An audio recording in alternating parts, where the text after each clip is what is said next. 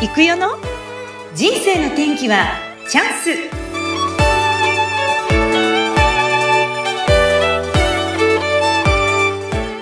人生の天気はチャンス。この番組はゲストさんの人生を自らの口で語っていただき、ご自身の人生の振り返りや人生観などを探っていく番組です。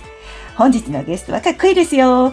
英語学習者と世界をつなぐ英会話講師、ポラリス代表のアーキー高橋さんです。こんにちは。Hello! こんにちは。はいはい。じゃあ、アキさん、かっこいいですね。自己紹介をお願いいたします。はい。ありがとうございます。5秒で外国人のハートと信頼をゲット、あなたの可能性を切り開く英語学習者と世界をつなぐキューピット、 Globalish 講師の高橋アキです。はい、ありがとうございます。じゃあ、アキさん、いつものように英語で今の文章をいきなり振っちゃいますけど、お願いします。Okay. Okay. Okay. Hi everyone, thank you for listening this podcast. I'm globalist teacher Aki. I will teach you uh, English in English cultures. Here we go. あ、ここで終わり、終わりもわかんないぐらいの、あんまりにも滑らかでかっこいやー、嬉しい。生で聞けた、これ。あきさん、ようこそようこそ、ウェルカムです。Thank you for inviting me. Yes, yes, yes. もうほんのこの英語のできないさが見えすぎちゃってごめんなさい。いや、でもね、実はあの皆さん、あきさん、あの、すごいでしょ？英語講師なんですけど、スタンド FM でね、いつもね、最初がね、英語なんですよね。英語で入りますよね、ね大体ね。そこでね、はい、結構なんか聞き入っちゃうっていうか、なんかね、こう聞いてると、なんかこう海外に行くちょうど飛行機の中の雰囲気みたいな感じで、あ、なんかいいなって普段あんまり英語とこう接することがない生活をしてますので、どっか行きたいなっていつもそんな気になるんですよ、放送聞いてると。ありがとうございます。ねそっか、飛行機なんですね。飛行機に乗ってどっか行く、こう、今から自由の世界に行くわよ、みたいな、そんな感じにさせてもらえてるんですよ、あの言葉で。いやありがとうございます。ありがとうございます。嬉しいです。いやということで、あきさん、えー、は、英語の講師というお仕事で間違いないですか？はい、そうです。英語講師です。うん。とこのお仕事をされて、はい。どのぐらい、な、きっかけは何だったんでしょうか？そうですね。まあちょっと、あの、子供が生まれて、家で子供を見ながらできる仕事っていうのも一つの選択かなって考える中で、私の特技はやっぱり語学なんですよね。で、特に英語だったので、英語を教える仕事ができないかなっていうところから、英語コーチの仕事を模索し始めたっていうところがきっかけです。それがまだ数年前でしたっけ？そうなんです。はい。本格的に活動を始めたのは2年前ですね。うん。それまでは、えっと、何をされてたんですか、はい、それまでは会社員、サラリーマンをしておりました。うんうんうんうん。はい。どこにいらしたんですか？名古屋？えっと、いろいろですね、主には東京だったんですけれども、結婚をして5年間名古屋で生活をして、名古屋でもサラリーマンをしていましたし、うん、ですね、東京、名古屋ですね。うんえー、その時、東京の時はどんなお仕事だったんですか？いろいろ転々としたんですけれども、はい、新入社員の時は大手旅行会社に入社しまして、法人営業をやっていました。はい。はい。で、それからマーケティングの方に転換をして、一瞬だけ某大使館で働いたこともあるんですけれども、いい。はい、うん、はい、デンマークの会社とアメリカの会社の日本支社に、うん、まあ、計7年ですね、うん、勤めた後、その外資系がちょっと医療系の機械のメーカーだったので、まあ、日本のメーカーで医療機器も扱っているところに、また今度転職をして、最後はそこの会社ではい、働いておりました。やっぱでも外資系ですよね、そう考えるとね、インターナショナルなところにいたんですね。すね日本のバリバリの企業というよりも、最後は日本のバリバリの企業でしたね。バリバリの企業に行って、はい、えー、じゃあもういろんなところを見て、こう回っていろんなお仕事されてるんで強いなと思いますが、もともとその英語っていうものに関してはいつどうやって出会うんですか？私が英語に出会うのは、おそらく最初が本当かなり子供の頃、3歳とか4歳で、はい、あの、私の母の友人が、旦那様の仕事の関係でロンドンに住まれてた方がいらっしゃって、で、その方がうちに遊びに来て、泊まりに来てくださった時に、そのイギリスのコインを見せてくれたのが、なんか私の中ではすごく印象的ですごく素敵だし、はいもう絶対なんか将来はね、このこういうコインを使われてる国にあ行きたいみたいな。うんコインを見て最初に。うん。はい。その時はどんなこう見た時にキラキラって光ってるんですかコインは。覚えてます？光ってませんよ。うん光ってない。ない。なんかあの、金貨じゃなかったんですけど、あの、茶色いコインなんですけど、やっぱり、えっと、イギリスだからクイーンエリザベスの横顔とかそういうのが映ってて、まあね、日本のコインとは全然デザインも違うし、すごいおしゃれだなっていう風に感じて見ていました。そこからどうやって今度じゃあこう英語が好きになっていくんでしょうか？そうですね。そこからは、それで幼稚園の頃とかは英会話スクールに通ってたんですけれども、あ、すごいかっこいいお嬢様。全くね、勉強しなかったんで、全然身につかず、うんはい、母に強制終了させられまして、それは、はい。はい。で、それから、あの、NHK ラジオとか小学生の時少し聞いてたりしたんですけど、もう中学校で、ね、英語の授業が始まるっていうのが、もう私にとってはすっごい楽しみで、ええ 期待して、うん中学校1年生を迎えました。すごいすごい。そこでハマる？すごい勉強頑張っ。そしたたらですね、私なんと中学校1年生の時に、はい。B 同士でつまずいてしまって、はい。気づいたら1年間、中学校1年生の英語の授業終わっちゃってて、はい。はい、ついていけなくなってしまったんですよ。B 同士で最初で。B 同士が。うんはい。B 同士って何なの？って分かんなくて。で、やばいって思って、中学校2年生から、授業で分かんないことは、なんか積極的に聞いていったりとかして、うんある日、見かねた同級生が、B 動詞って、あーとかアムとかイズのことだよって教えてくれて、覚えてるんだ。うん。うんうんうん。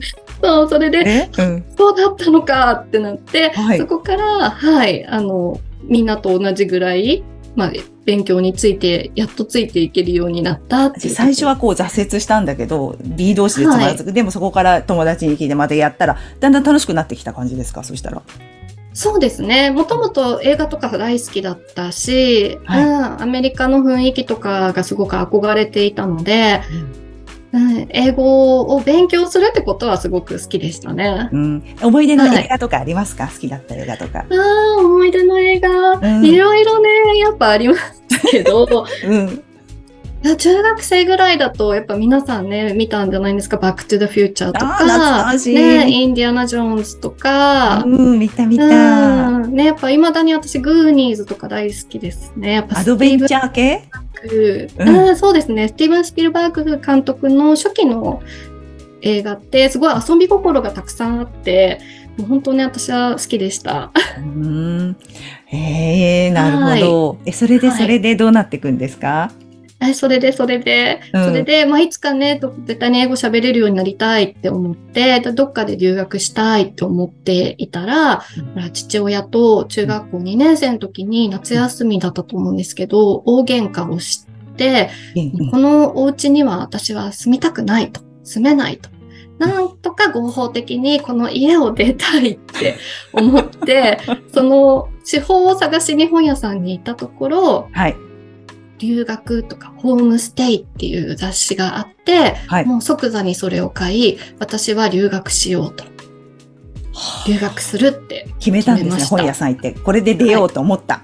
はい、もう高校留学しようって思いました。すぐ言ったんですか？親御さんに。はい、言いました。私は留学しようと思ったら、すぐに反対され、却下され、留学したいんだったら、まずは英語の成績をずっと80点以上取らなきゃダメだろうとか、条件をつけられたので、はい。まずはその条件をクリアし、おクリアしてから、クリアしたから留学していいよねって言ったら、やっぱりまたダメって言われて、どうしたの？それを、そういう押し問答を1年、結局1年ぐらいは続けたんですかね。うんうんうんうん1年か1年半ぐらい続けた時に、父のまあ会社の方かお知り合いの方が、そこまで言うんだったら行かしてあげなよってよかった。言ってくださって、うんうん、よかった、いい友達がいて。ありがとうございます。それで、いつ行ったんですか？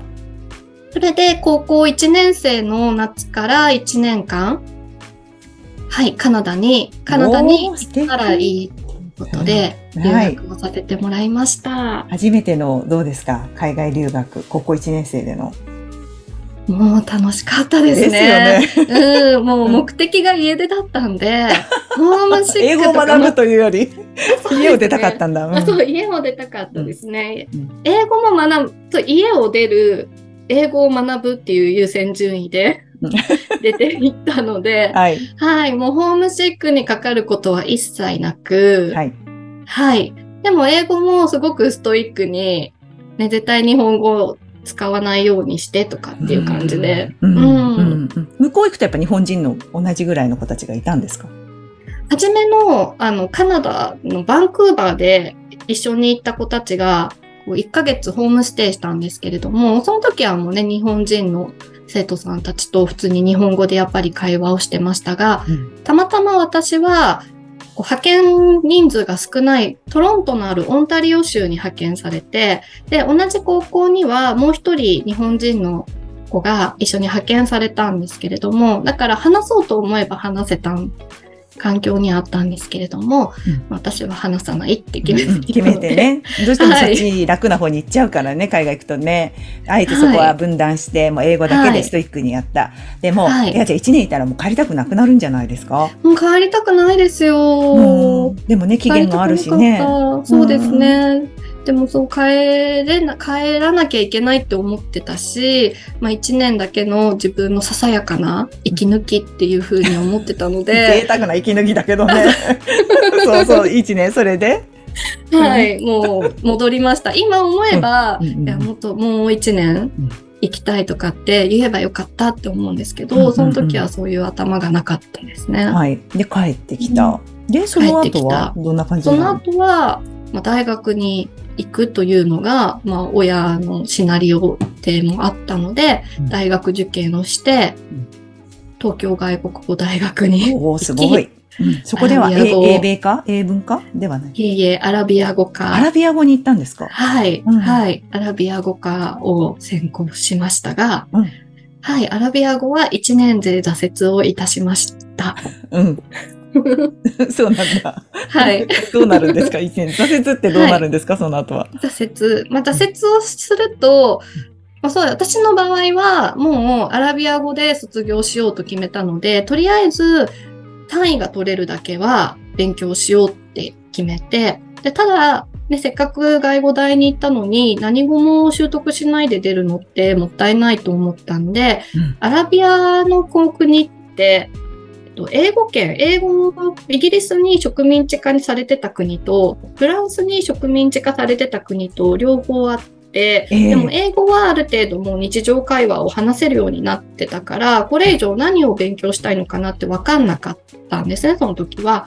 なので、私はフランス語を勉強しようと思って、はい。大学時代はフランスに留学をしました。かっこいいですね。もうちょっと待って、カナダ行って、アラビア語は学びの。フランス行ったんだ。そ。そうなんですよ。うんどうでした？フランスは今度。フランス、フランスはフランスで、まあ、すごくいい経験をしたん、しましたが、まあ、フランス語も習得したことで、意外と英語の語彙がふ広がったりとかして、あ、そうなの？フランス語を学ぶことによって、そうなんですよ。やっぱ語源が同じ単語が多かったりするので、へはいーフランス語をやることで、あ、これってフランス語じゃん、みたいな。え、た、例えばどういう言葉があるの？えー、なんですかうね。ん。例えば、うん、あーすぐパッと出てこないんですけど、うんなんだろう、フランス語で変、ストレンジっていうのを。ビうんザー、ビザーって言うんビですけど、ビザー、ビザーって言うんですけど、結構英語でも普通にビザーって出てきたりして、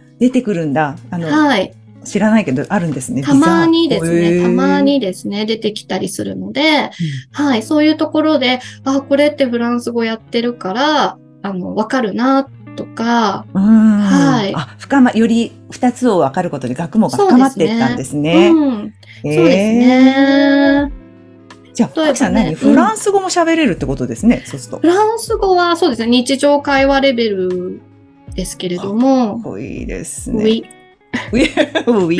私も第二外国語。一年間だけフランス語取ったんだけど。パパ、エマモン、ソンタベクモーって、これだけなの。そこしか覚えてない。それ、あの一年何だったんだろうみたいな。クロワッサン。えーああね、そうですあね。全然、ちょっと、アキさんじゃあフランス語もちょっと喋ってみて。私は英語講師の高橋明です。を、じゃあフランス語でお願いします。Bonjour, je m'appelle Aki. あもうちょっと出てこないです。ごめんなさい。ごめんなさい。ごめんなさい。ごめんなさい。ごめんないさい。や、でも急に振っちゃってるからごめんなさい。でも、いやボンジュールの、ボンジョーの、その言い方がやっぱね、さすがですね。うん、でも、メッシ？フランスに1年行って、はいでも、どう、こっち日本に帰ってきちゃったのは。あ、そうですね、うんうん。フランスはもう8ヶ月って決めてて、まあ。資金の関係とかもあって、うんうんうん8ヶ月って決めていて、うん。でね、フランスはフランスで、私はここにはちょっと一生は住めないなっていうのが、え。ー、私はね、そういうふうに思ったので、うん。はい。あの、8なんヶ月。なんか気になっちゃいます。よ、そこなん、どうしてなんですか？いやーちょっと私、うん。ね、結構やっぱ日本人って衛生観念が高いじゃないですか。で私もやっぱり漏れなく日本人なので、ちょっとね、フランスの衛生観念っていうんですかね、移住周りのところが私のにはちょっと辛かった部分もありまそうしたね。なんですか。はいうんまあ、ちょっとじゃあ、ずっとはいないけどって言って、まあ、フランスをかじって帰ってきた。そうですねそれからどうなるんですか？今度は。それからうん就職をして、はい、大学卒業して、就職して、さっきのね、いろいろ会社を転々とし、そう今に最初のその希望した、いわゆる職種、はい、会社があるじゃないですか。はい、そこで何年かお勤めになられるんですよね。はい、そうですね。うんもう大体3年ぐらいなんですけど。ちょっとずつなんかやっぱりちょっと違うみたいな感じで転職されるんですか？そうですね、うん。そうですね。まずは営業、営業やりたいとかではなかったんですけれども、あの、旅行会社に行きたいなっていうことで、旅行会社就職して営業に派遣をされて、まあ、営業は営業ですごく、あ辛かったですね。辛かったです。はい。うんうんうんが、まあ、楽しくもあったんですけれども、なんかこう、営業ってかなりやっぱ一人の人の能力に采配されるというか、売れる人もいれば売れない人もいて、っていうところが、なんか私としては、みんな売れるようにどうにかならないかな、みたいな、ははい。ふうに考えたときに、そういうことができるのって、まあ、マーケティングだったりするのっていうような、単純な発想でマーケティングに興味を持ち、うん営業職の経験でマーケティングをあの受け入れてくださるというデンマークの会社がありまして、あ。うんそちらに入職入社を転職をさせていただいて、そこではそうですね、マーケティングを、まあ、B2C 的なマーケティングをちょっとさせていただいていました。いやーはいでもやっぱり常にこう向上心を持ってなんか人生歩まれてるなと思うんですけど、あの、ご主人と出会ったのはいつどこでなんですか？はい。えっと、夫と出会ったのは、そのデンマークの会社の後のアメリカの会社で、同じ部署で、私がマーケティングで、夫が営業でっていうことで、えー、出会いました。えービビビだったんですか？みんなに言うんですよ。私ビビビってすごい古いんですけど。どういややって？ー、わわかんない。私はビビビとは、そうですね。でも、あの、付き合ってから結婚するまでは早かったですね。早かったんだ。はいど。どういうところに惹かれたんですかとか、かなり個人的なこと聞いてますけど、具体的に。言っちゃっていい？そうですね。あ、いいですよ、いいですよ。アキさんのほら、スタンド F のあまりご主人の話で、息子さんの話は出てくるんだけど。ちょっと聞いちゃった。はい。あでもすごくやっぱり優しくて、人のことをすごく見てくれていて、私はこういうの好きだよねとかっていうのをうんすごくね、分かってくれてや、先回りしてくれたりするところとかが、先回り。うん、よかったし、あと、なんか私こう、う運っていうか、そういう空、天からのお告げを信じるタイプなんですけど、はい。はい、夫が初めに一緒にゴルフ、まあその時北海道担当だったんですよ、彼は。はい。はい。で私がたまたま仕事で北海道に行くことがあって、それが木金とかだったから、土日も北海道で一緒にゴルフしようって誘ってくれたんですね。うん。はい。で、その時当時、地元でもちょっと別のゴルフの約束があったんですが、海道でゴルフってなかなかできないじゃないですか。だから、もうね、すぐに、はいかイエスか喜んでで、北海道に、行ったの。うんうんはい、行ったんですね。そしたらですけれども、北海道も快晴ですごいいい感じでゴルフできたんですけど、うんその日、当日、地元のゴルフ場は大雨で、うん。はい、それでなんか私は天、天のお告げ的に、あ北海道正解みたいな。だから行ってよかったんだって神様が言ってくれたと信じたんですね。そうこっちこっちっていう風に言われてるんだなと思って、はい。そこからもうプロポーズもすんなりみたいな感じだっはい、たんですか、もう結婚まっしぐら。まっしぐらで。ええそうなん、はい素敵な、じゃあご主人と一緒にね、恵まれて、そして今はい大好きな、愛すべき息子さんが生まれて、今元気に育ってますけど、スタンド FM の中ではフグくんっていうね、表現をされていますが、フグくんも可愛らしいですよね。そうですね。可愛いです。うん。アキさんがどうですか？こう子育てで、いつもこう、割とこう、ツーショットの写真で、まあ顔は隠してますけども、あの、子育てもしっかり、なんだろう、こう、満喫しながら、ね、仕事も頑張って、ね、自分の人生こうやって楽しんでるっていう様子を見てるんじゃないかと思いますけど、子育ての上でこう、大切にしていることって何かありますか、そうですね。我が家の子育てのポリシーは、まあ、心身ともに健康が一番っていうのがありますね。うん。ううん。ん。はい。で、私がすごく、その、教育第一な家庭で育って、まあ、親とね、ぶつかったり、嫌だって家出をしちゃったっていうところがあったりするので、なので、まあ、そういうところは、あまり出さない、出してないというか、うん。うん、あとはやっぱりカナダとかでいろんな子育てというんですかね、親との子供の関わりとかを見てきて、私は個人的にそっちの方が素敵だなって思ったので、はい、それを私が見た範囲でいいなと思うところを取り入れるようにしてます。どなんか根本的に全然違うんだと思うんですけど、ここが全然違うんだよねってありますか？そのカナダの子育てと日本の子育てと。そうですね。まあ、こう、時代も違うので、今どうかって言われるとわからないんですけれども、私なんかは、その、親が、例えば私に対してちょっと嫌なことをしてきたとして、私としては謝ってほしいなと思っても、親に謝らせるなんて、なんか子供としてありえないっていうことを私は言われてきたんですね。だけれども、カナダの子育てって、その親も子供もある意味対等だったりもするので、親がもし悪いことをしちゃったとしても、まあ、どういう立場の人でも悪いことをしたなと思ったら、やっぱりそこは謝っ。て許す。そういうことでこう関係って積み重なっていくし、うんあと日本の親子ってあんまりこうプライベートな、特に子供がね、彼氏連れてくるとか、彼女紹介するとか、あんまそういうこととかないけど、まあカナダってそういうところがもうちょっとオープンなるほど。だったりうん。するじゃないですか。確かにありますうね。ん。うん。あだ将来的にはそういう形でこう、なんだろう、こう、壁を、がなくね、ふぐくんとも、こう、お互いにこう、言いたいことを言いながら、こう、心身ともに健康に明るく、こう、言くのはいがちょっと言葉難しいですけど、そんな感じでこう、やっていきたいっていう思いがきっと、秋さんの中にあるんだなっていうのは、なんとなく聞いて思いましたね。うんありがとうございますい。や今本当にそれでお仕事も充実されて忙しい時思いますが、あの、オンラインがメインでよかったですか？今は。はい、そうですね。はい、オンラインメインで、リアルもやっていますけれども、どうしてもね、場所が限られてくるので、うんはい、メインはオンラインで活動しております。どういう方を対象にこう伝えるのがベース、今、ベースなんでしょうか？でまた何かあります？その辺って今。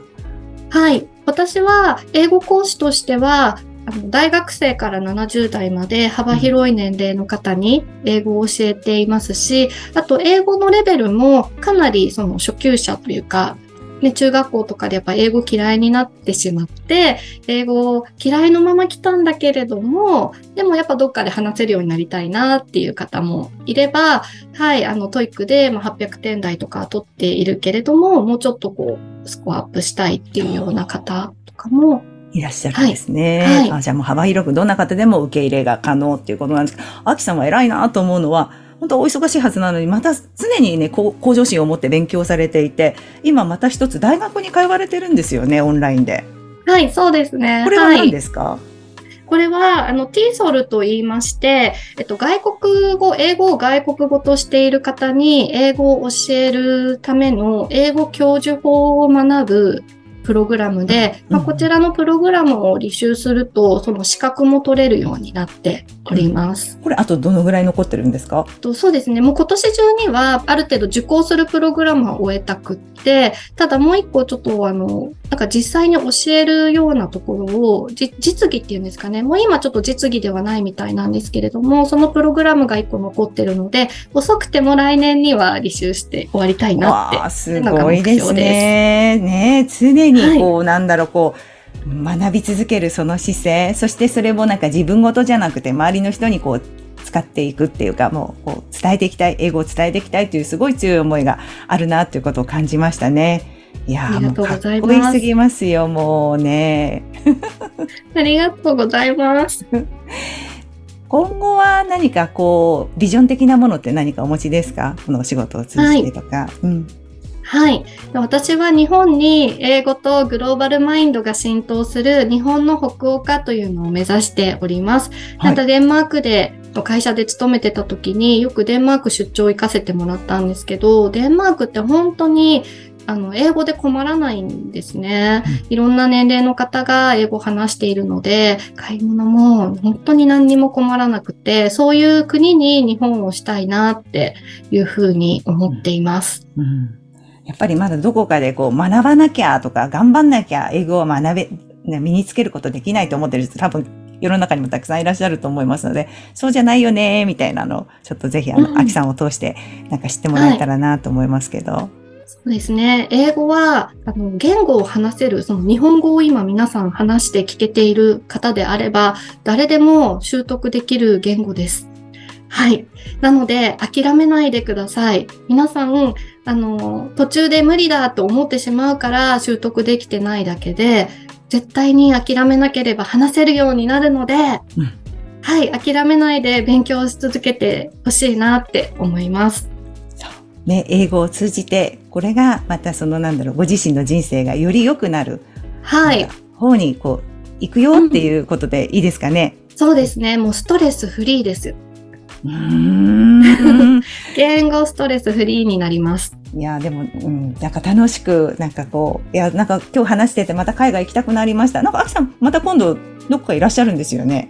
はい。今年は6月にフグと一緒にカナダに行ってきます。あすごいあの、前お世話になったところとか行くんですか？はい。親友のお家に泊まらせてもらって、うん。はい。いよいよ留学時代の友人たちとみんなで会ってきます。な、何十年ぶりとかですか？何年ぶりですか？そうなんですよ。16年ぶりに行くんですけわど。お嬉しいですね。記念すべき年になります。もう決まってるんですね。すねはい、うん決まってます。いや、向こうからまた、あの、最近頑張ってらっしゃる、インスタライブとかね、あの、スタンド FM ライブとか、ぜひ聞かせていただきたいと思います。では、最後に、ねあえー、アキさんから一言、イングリッシュで、インイングリッシュで、抱負を OK。皆さんに。 OK OK、ここから変わりました。OK、よろしく。Here we go! どうぞ Okay, thank you for listening, everyone. I'd like every Japanese people to be able to speak English and have a global mind.